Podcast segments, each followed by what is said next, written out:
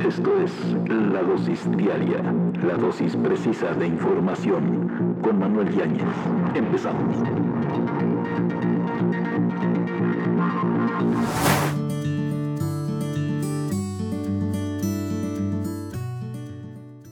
¿Cómo le va? Esta es la dosis diaria. Yo soy Manuel Yáñez y me da un gusto enorme que nos acompañe a conocer y analizar lo que está sucediendo en el planeta Tierra. Comente en X antes Twitter o en Facebook, estamos ya sabe como la dosis diaria X, también en LinkedIn o pase a nuestra página. También puede escucharnos en Spotify, Apple Podcasts, Amazon Music o ahí donde usted escuche sus podcasts favoritos, ahí, ahí está la dosis diaria.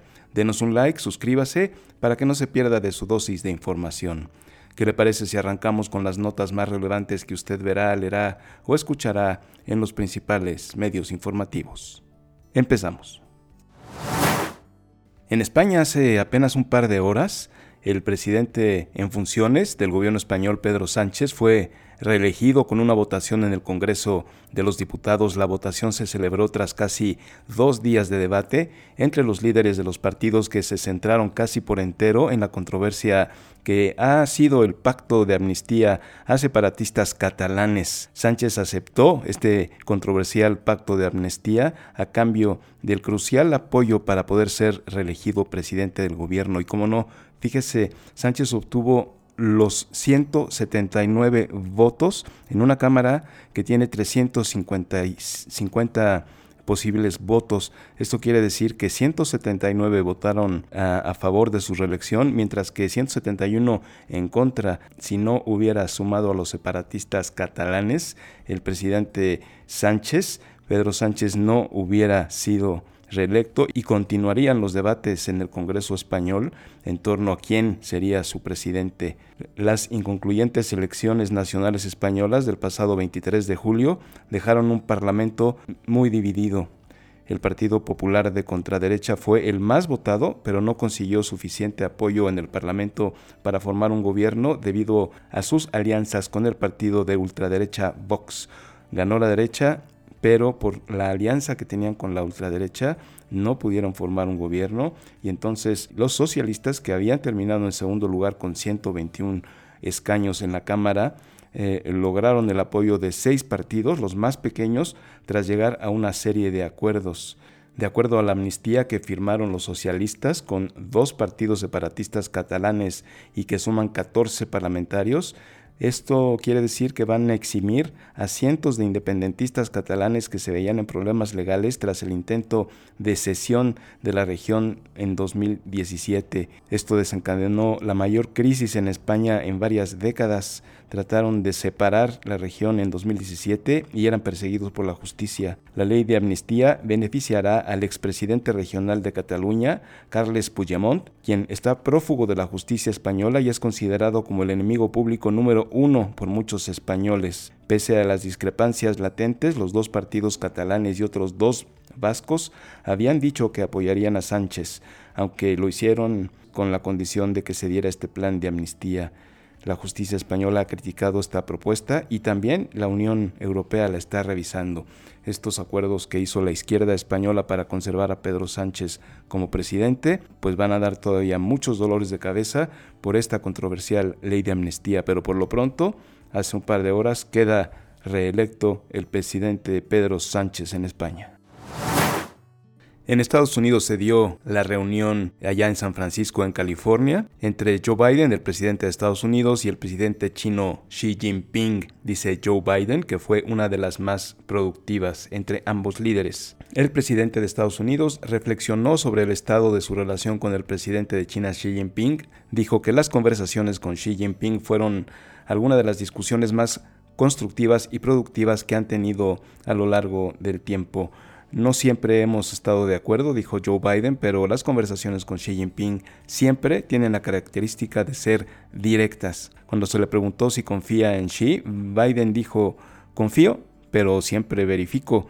Dice que es una relación muy, muy competitiva. La responsabilidad del gobierno de Joe Biden es hacer que sea una relación manejable, una relación directa y que libre conflictos en vez de generarlos. Y así lo, dijo en la conferencia de prensa que luego al final tuvo un desliz que trató de componer. Ya había terminado la conferencia de prensa, Joe Biden se dio la vuelta, ya se iba y eh, un periodista, un reportero de la CNN, le dijo que si seguía viendo a Xi Jinping como un dictador, como lo había descrito hace un par de meses, lo había descrito como un dictador, Biden, como le digo que ya se iba, volteó y dijo, bueno, sí, lo es. Y después de una pequeña pausa dijo, bueno, es un dictador en el sentido de que es un tipo que dirige un país que es comunista basado en una forma de gobierno totalmente distinta a la nuestra. Así que por ahí vamos a ver todavía si hay una respuesta de Xi Jinping, porque la vez anterior donde había dicho Joe Biden, le digo hace un par de meses que Xi Jinping era un dictador, Inmediatamente se vio la respuesta del gobierno chino, muy molesta, diciendo que era una agresión directa hacia China. Y ahora, ya terminando la reunión, ya terminando la conferencia de prensa, tiene este desliz que, que luego, luego compuso y vamos a ver si esta composición de lo que dijo amaina los efectos que pudiera tener la respuesta de Xi Jinping.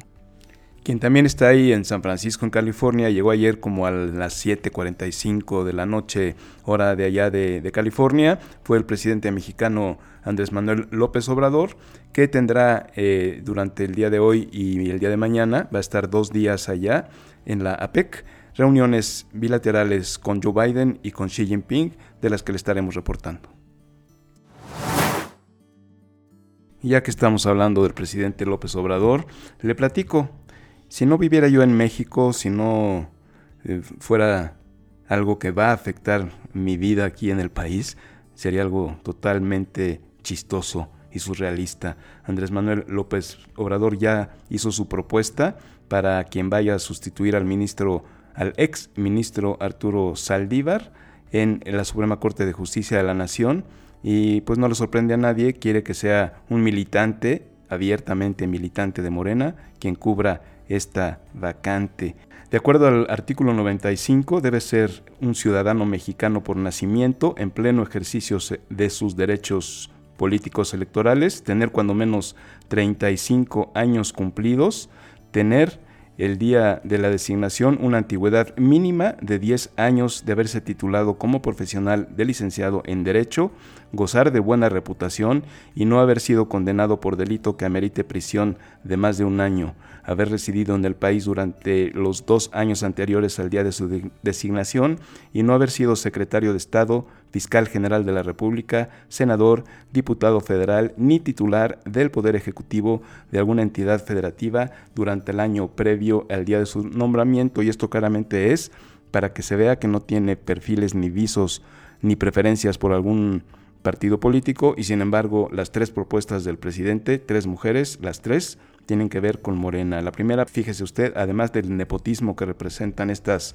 propuestas, Berta María, alcalde Luján, eh, no solo se destaca por ser la hermana de la titular de la Secretaría de Gobernación, Luisa María Alcalde, también es hija de la expresidenta del Consejo Nacional de Morena, Berta Luján, también ya trató de ser consejera presidenta del Instituto Nacional Electoral. Eh, la otra propuesta otro nepotismo es Lenia Batres Guadarrama, el apellido ya lo vio, ya lo reconoció usted, es la hermana del jefe de gobierno de la Ciudad de México, Martí Batres Guadarrama, sí tiene una amplia trayectoria dedicada al derecho, es licenciada en Derecho por la Universidad Humanitas, Escuela Superior de Leyes y Negocios, y es una, también tiene una maestría en gestión pública para la buena administración. Es militante de Morena desde 1997 hasta el 2000 que fue diputada federal. Fue parte del gobierno de Andrés Manuel López Obrador cuando él fue jefe de gobierno en la Ciudad de México, etcétera, etcétera, etcétera. María Estela Ríos, que es la tercera candidata que presentó el presidente López Obrador para sustituir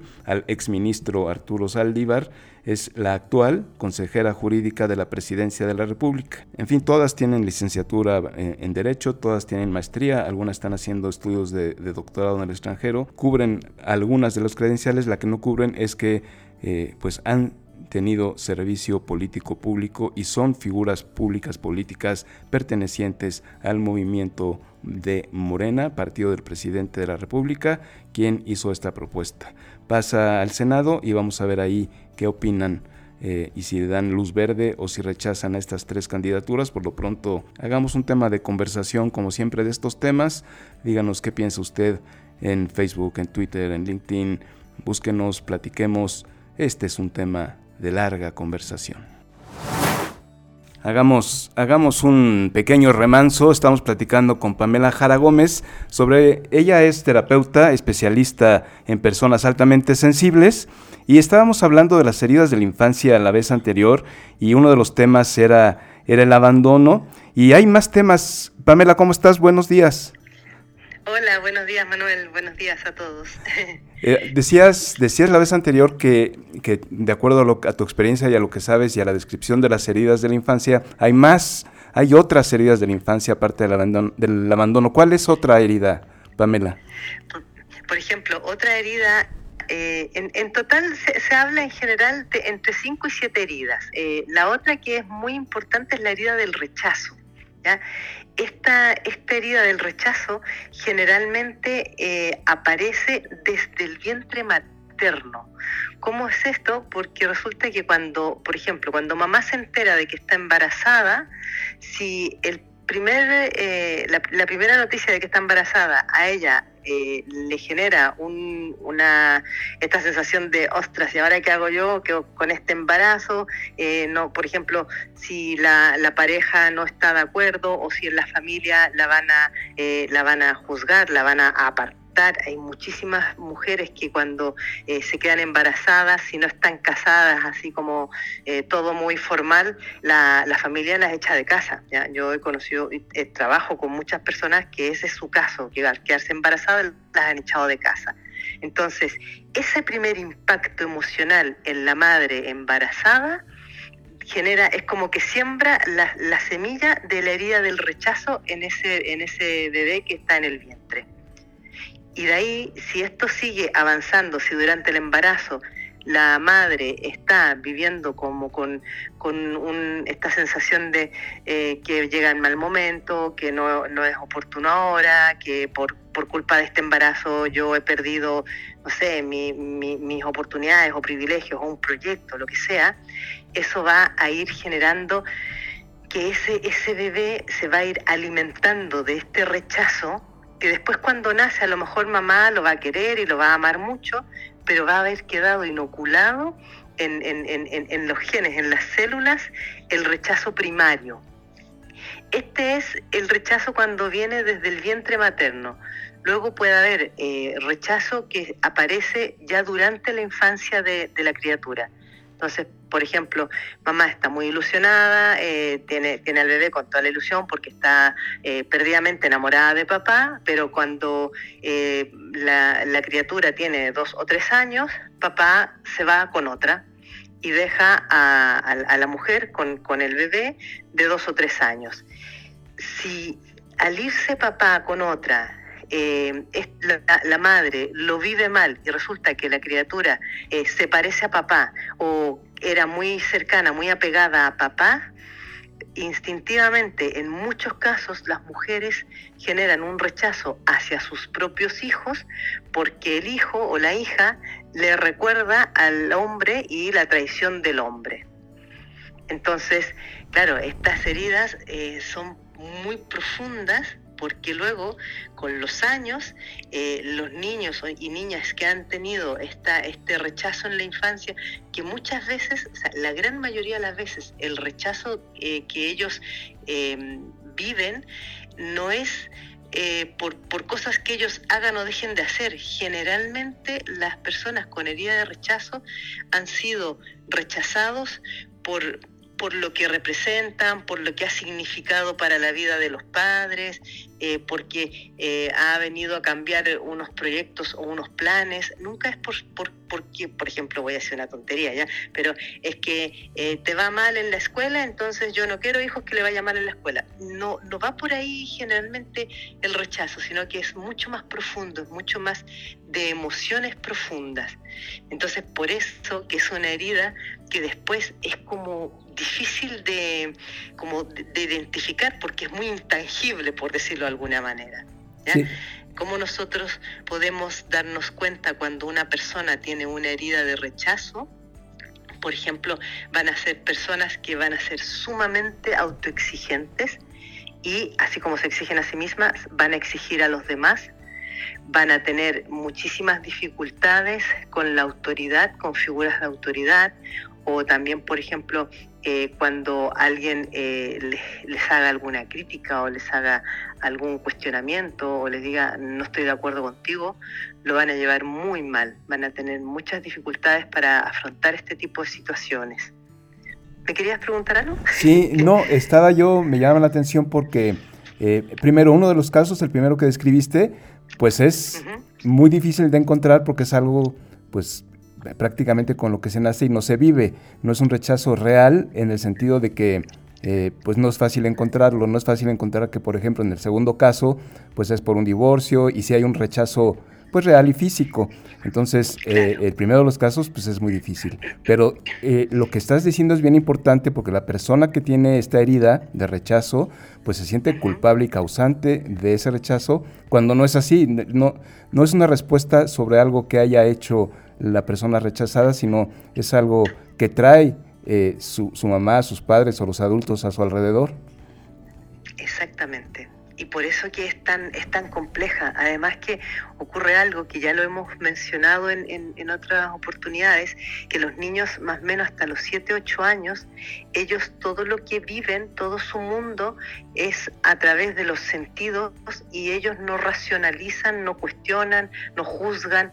Entonces, por ejemplo, si yo eh, vivo con mamá y papá y mamá y papá eh, siempre han estado por mí, me han atendido, y de pronto, eh, de la noche a la mañana, uno de los dos o ambos eh, ya no me prestan atención o cuando yo me acerco eh, voy a abrazarlo, a darle un beso a mamá o a papá, me, me, dicen, ya, ya, quita, quita, que estoy ocupado o, ahora no me interrumpas y empiezan a, a como hacerme a un costado yo, niña de menos de 7, 8 años, voy a asociar directamente que tiene que ver con algo que yo he hecho o por algo que yo eh, tengo mal.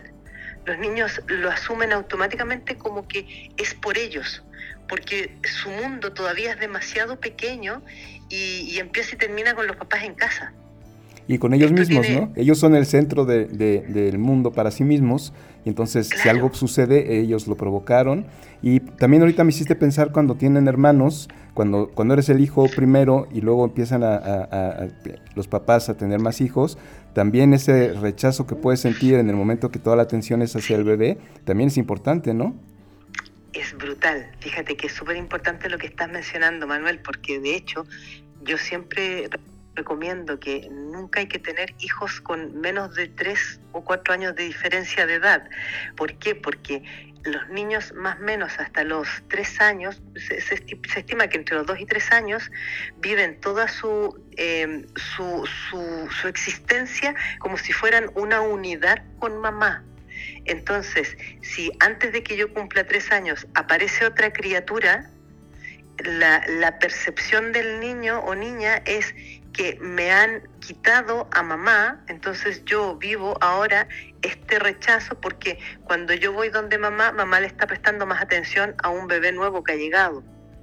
Entonces yo no puedo entender eso como niña de, tan pequeñita, de que lo que pasa es que ahora mamá tiene que eh, cuidar a esta otra criatura que es más pequeña y lo voy a vivir como un rechazo, me están rechazando a mí y están eh, prefiriendo a ese otro. Lo, típico es que los adultos dicen que los niños se ponen celosos de los hermanos, no son celos, yo siempre aclaro eso. No son celos porque además a esa edad tan corta los niños ni siquiera han aprendido lo que es el sentimiento del celo. Eso es una racionalización, es de la mente racional que, aparece cuando ya somos mucho más grandes. Lo que los niños sienten es como que me han sacado un, órgano, me han extirpado un órgano y yo voy a reclamar mi órgano, entonces resulta que mi órgano está destinado a otro por decirlo de alguna manera simbólica. Y aparte las sensaciones de que no va a regresar, también eso es, eso es importante, porque como no entienden lo que está sucediendo, dicen, me lo quitaron y no lo voy a volver a tener, entonces es un abandono eh, impresionante. Claro, y es muy doloroso porque si más encima a esto le sumas que eh, cuando la criatura, la, niña o niño de dos o tres años se acerca a mirar al, bebé nuevo y lo va a tocar o lo quiere coger, porque si ve que todo el mundo lo coge en brazo, lo típico es que los niños pequeños también quieran coger en brazo al bebé y le dicen, no, no, no, no lo toques o déjalo, eh, que no le vayas a hacer algo, más rechazo todavía. Entonces, claro, y, después esto va pasando con los años, pero como nadie lo tiene asociado directamente a que tú puedes generarle una tremenda herida de rechazo a un, a un niño con estos gestos, que después los padres pueden decir, uy, yo siempre he amado con toda mi alma a todos mis hijos y los he tratado a todos con amor. Ya, pero resulta que no fuiste consciente de estos pequeños gestos que le dejaron una herida de rechazo al, al hijo o la hija mayor. Y generalmente los hijos mayores suelen tener, sobre todo cuando hay hermanos muy cerca, suelen tener mucho esta, esta herida de rechazo. Sí, por eso lo que le dices es importantísimo eh, dejar un espacio entre un hijo y el otro, pero si ya lo tuviste, intégralo. Eh, que lo toque, que lo cargue, si le vas a si lo vas a amamantar, que esté presente el otro, hazlo parte del grupo. Claro, mira, por ejemplo, en, eso yo, yo siempre doy el ejemplo de cómo lo hizo mi madre, que mi madre fue una visionaria con esto. Yo tengo un hermano que es siete años menos que yo, siete años, imagínate, o sea, yo era hija única hasta los siete años. Entonces, cuando ella se quedó embarazada mi hermano, lo primero que le dijo a todo, a todo el mundo a nuestro alrededor es que cuando naciera mi hermano, me tenían que felicitar a mí porque yo era una hermana mayor. Entonces, eh, que si traían regalos, primero me tenían que traer un regalito a mí y después el regalo para el bebé. O sea, lo que ella hizo fue eh, promover que todo el entorno, eh, de alguna manera, me pusiera a mí en primer lugar y luego estaba el bebé.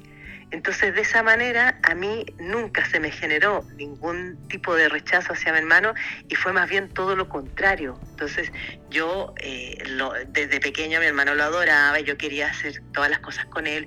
Y yo siendo, tenía siete años, mi madre incluso me dejaba que yo saliera con él en el cochecito me dejaba que yo saliera a pasear aquí afuera de, donde vivíamos, que era un lugar muy tranquilo. Entonces, como que de alguna manera ella siempre me tuvo como que yo estaba por encima de. Y eso es lo que idealmente deberían hacer los padres para no generar los conflictos y, las divisiones y, y rencores entre hermanos. Sí, claro, integrarlos, integrarlos. Vamos a bañar a tu hermanito y vamos todos juntos, vamos a darle de comer y vamos a jugar. Y no es, no te acerques porque estoy con tu hermanito y, está chiquito y no lo toques. No, no, no. Hay que hacer lo contrario, hay que integrarlos para que eh, sea un núcleo que crece junto y en vez de que le arranquen un órgano, como describiste tú terriblemente, es tenemos una parte nueva y es de todos y entonces se fortalece y no se hace esta herida. Así es, así mismo, Manuel es súper importante tener esta, esto presente porque, como decíamos el otro día, todos los seres humanos tenemos heridas de infancia y el problema es que como no son así que uno lleva un, letrerito pegado, no, no, no, se ven literalmente, aparecen en comportamientos, en conductas, en sentimientos. Por ejemplo, las personas eh, que, que, que, tienden, que tienen tendencia a ser celosas, muchas veces son personas que tienen esta herida de rechazo. ¿ya? Porque lo que decías tú, o sea, me, han desplazado a mí por mi hermanito. Entonces, con el tiempo y con los años van desarrollando eh, lo, que se conoce como celos, porque al crecer es la, la, forma en que van a manifestar el dolor, porque en el fondo lo que están manifestando es el dolor de sentirse desplazado. Entonces, es, ahí donde aparecen los celos. Sí, es importante. Además, importantísimo tener estas conversaciones con gente como tú, Pamela, eh, que eres experta en el tema, porque pues muchas de las heridas, como estamos platicando ahorita, unas se dan dentro del mismo vientre materno y otras antes del primer, inclusive del primer año de vida. Entonces, identificarlas y oralizarlas es muy difícil si no empezamos a platicar con un terapeuta experto como tú, Pamela. Así es, eso es. ¿Dónde te podemos localizar para que la gente pueda, pueda platicar con gente como tú, Pamela? Cuéntanos eh, dónde te localiza la gente, danos información. Mira, yo tengo, eh, bueno, mi, página web, pamelajaragomez.com, ahí hay bastante información, si alguien quiere eh, contactar para trabajar a nivel de terapia, eh, pueden solicitar, yo, yo hago una primera sesión informativa gratuita, que la pueden solicitar desde mi página web. También yo ofrezco de regalo un ebook que se llama Las cinco heridas emocionales de la infancia, donde describo todas las, características y, formas en que se manifiesta las, las, cinco heridas. Y luego en mi canal YouTube, Pamela Jara Gómez también, está, eh, estoy haciendo una serie de directos sobre cada, eh, cada, herida. Entonces ya hice el directo de la herida del abandono el directo de la herida de rechazo. Y este lunes que viene hago sobre la herida del maltrato. Entonces quedan todos invitados y pueden verlos en la sección en directo de mi canal YouTube, eh, todos estos todos estos vídeos. Qué interesante, Pamela. Además, ya nos abriste el tema para la siguiente sesión. Ya vimos abandono la sesión anterior, ya vimos rechazo hoy y pues podemos seguir con, con, las tres que nos restan para seguir con el hilo de la conversación y para que la gente platique contigo y se acerque, Pamela, porque de verdad es bien importante sacar a la superficie esto que, llevamos cargando a cuestas cuando somos adultos y podernos liberar para tener una, una vida más plena. Así es. Entonces la próxima semana seguimos con la herida del maltrato. Gracias, Pamela Jara Gómez. Ya sabe, arroba Pamela Jara Gómez, en donde usted la busca de estar en TikTok, en Instagram, en Facebook. Búsquela en su página también y seguimos platicando contigo, Pamela. Eso, muchas gracias Manuel, gracias a todos por escuchar, nos vemos pronto. Hasta la próxima. Estamos ya platicando con el hombre más informado de temas de energía, José Carlos Femat, ¿cómo estás? Hola Manolo, muy buenos días, todo muy bien, muchas gracias, gracias por invitarme otra vez aquí a Dosis Diaria. Es un placer, ya sabes que engalanas a la dosis diaria con todo lo que sabes sobre energía. Cuéntanos, ¿de qué vamos a hablar hoy? Gracias, Manolo. Mira, hay un tema muy importante, quizá... Eh, eh, pues cuesta, cuesta un poquito de trabajo entrelazar las dos cosas, pero ahorita que te, platique eh, nos va a quedar muy claro por qué estamos entrelazando temas ambientales con la energía. Mira, quiero hablar acerca de la, de la COP28 esta es la vigésima octava conferencia de las partes, ese es el nombre largo, la vigésima octava conferencia de las partes de la Convención Macro de las Naciones Unidas sobre el cambio climático, a la que pues nos vamos a estar refiriendo y seguramente lo van a estar leyendo, escuchando en las noticias como COP28. Esta reunión se va a celebrar allá en Dubái, en los Emiratos Árabes Unidos, del 30 de noviembre al 12 de diciembre de 2023. Y lo interesante de esto, Manuel, es que es, este evento anual que reúne a delegados de casi todos los países del mundo con el objetivo de negociar eh, temas globales objetivos, metas globales que aborden el cambio climático. Para quienes eh, nos consideramos ambientalistas o tenemos pues ese, ese, eh, ese interés académico, ese gusto este evento es un, faro de esperanza que ofrece la oportunidad de establecer ante los demás, ante tus pares, objetivos eh, globales, presentar planes de acción nacionales y evaluar cuál ha sido tu avance. El mundo, Manolo, está enfrentando impactos sin precedentes del calentamiento global. Incendios forestales que fueron noticia durante este año, inundaciones catastróficas, olas de calor que se han vuelto insoportables. Este año, de hecho, Manolo, también seguramente se, se verán las noticias muy fácilmente, fue el más caluroso del que se tenga registro y algunos eh, pues analistas, algunos eh, pues piensan que los efectos del huracán Otis pues eh, fueron derivados de este calentamiento global. Algunas estimaciones sugieren que aproximadamente el 40% del total de las emisiones de dióxido de carbono, estos gases que generan el efecto invernadero y que provocan todo este cambio climático, eh, son atribuidas al sector energético, por eso es que ahora ya lo podemos entrelazar, el cual incluye pues actividades como la producción de combustible, gas natural, generación de electricidad para consumo industrial y doméstico. Y esta es la razón, Manolo, por la que lo analizamos en este espacio. Esta COP28 va a ser muy importante porque ya se han trazado muchos objetivos y temas centrales que se van a hablar. Se va a hablar de la eliminación progresiva de los combustibles fósiles, que la transición hacia fuentes de energía renovables ahora ya se ha vuelto completamente eh, imperativa eh, para mitigar el cambio climático. Ya sabemos que viene por ahí. Esta COP28 debe centrarse entonces en esta eliminación progresiva de los combustibles fósiles, que va a ser pues parte del análisis que pues más adelante, Manolo, si me lo permites, vamos a, platicar en, este espacio. También un segundo objetivo pues eh, será construir sociedades resistentes al clima. Sabemos que estos eh, efectos que vemos pues no van a ser eh, pasajeros.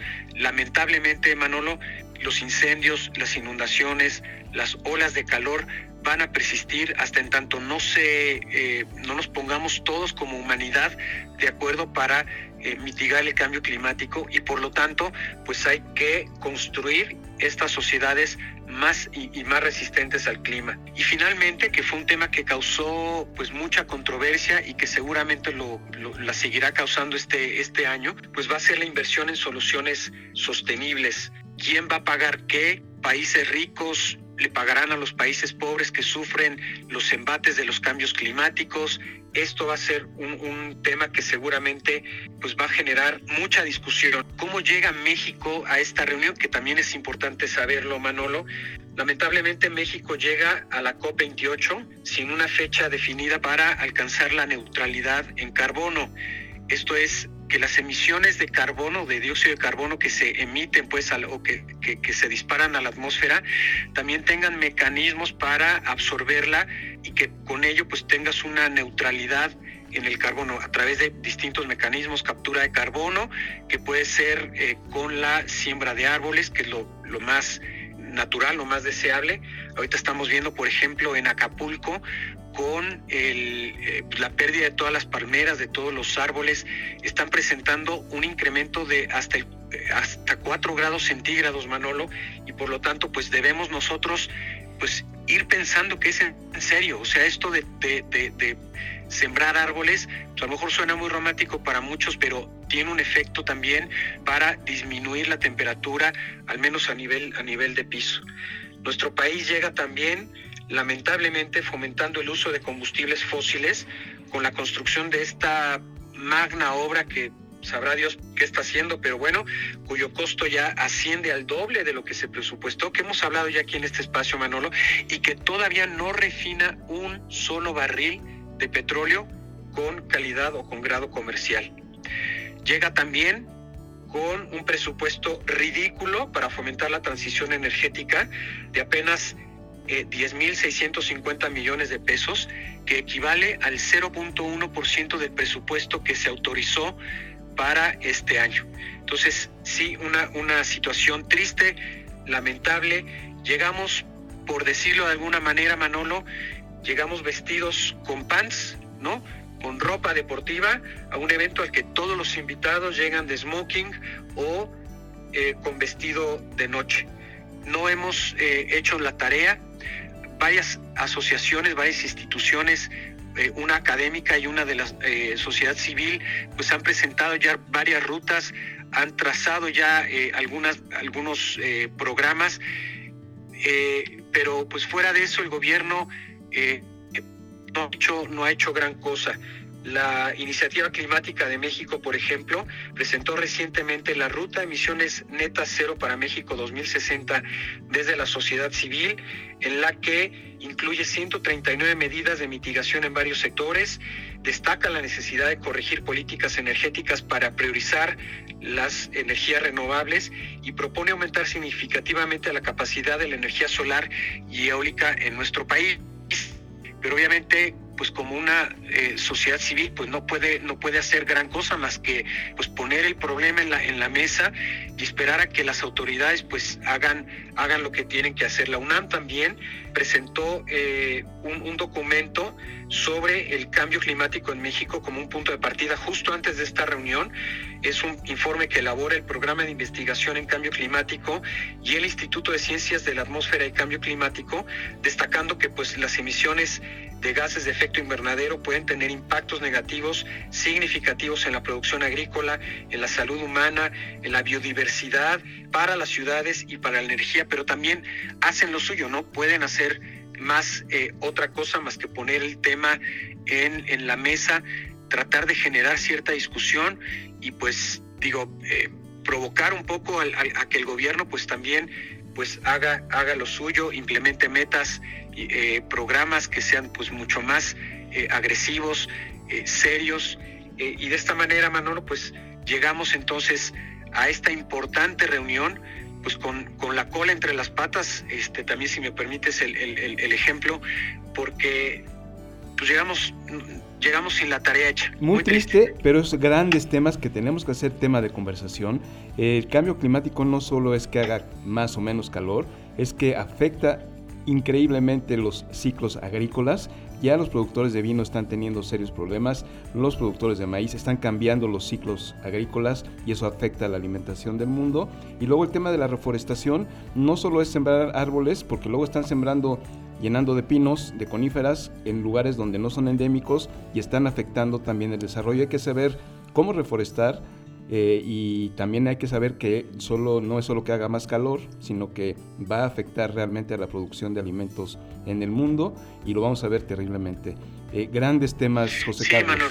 sí, grandes temas muy importantes dignos de, discusión. Este, vamos a estar, por supuesto, dando seguimiento a este importante tema este, aquí en este espacio, allá en La Voz de la Energía, en, Spotify.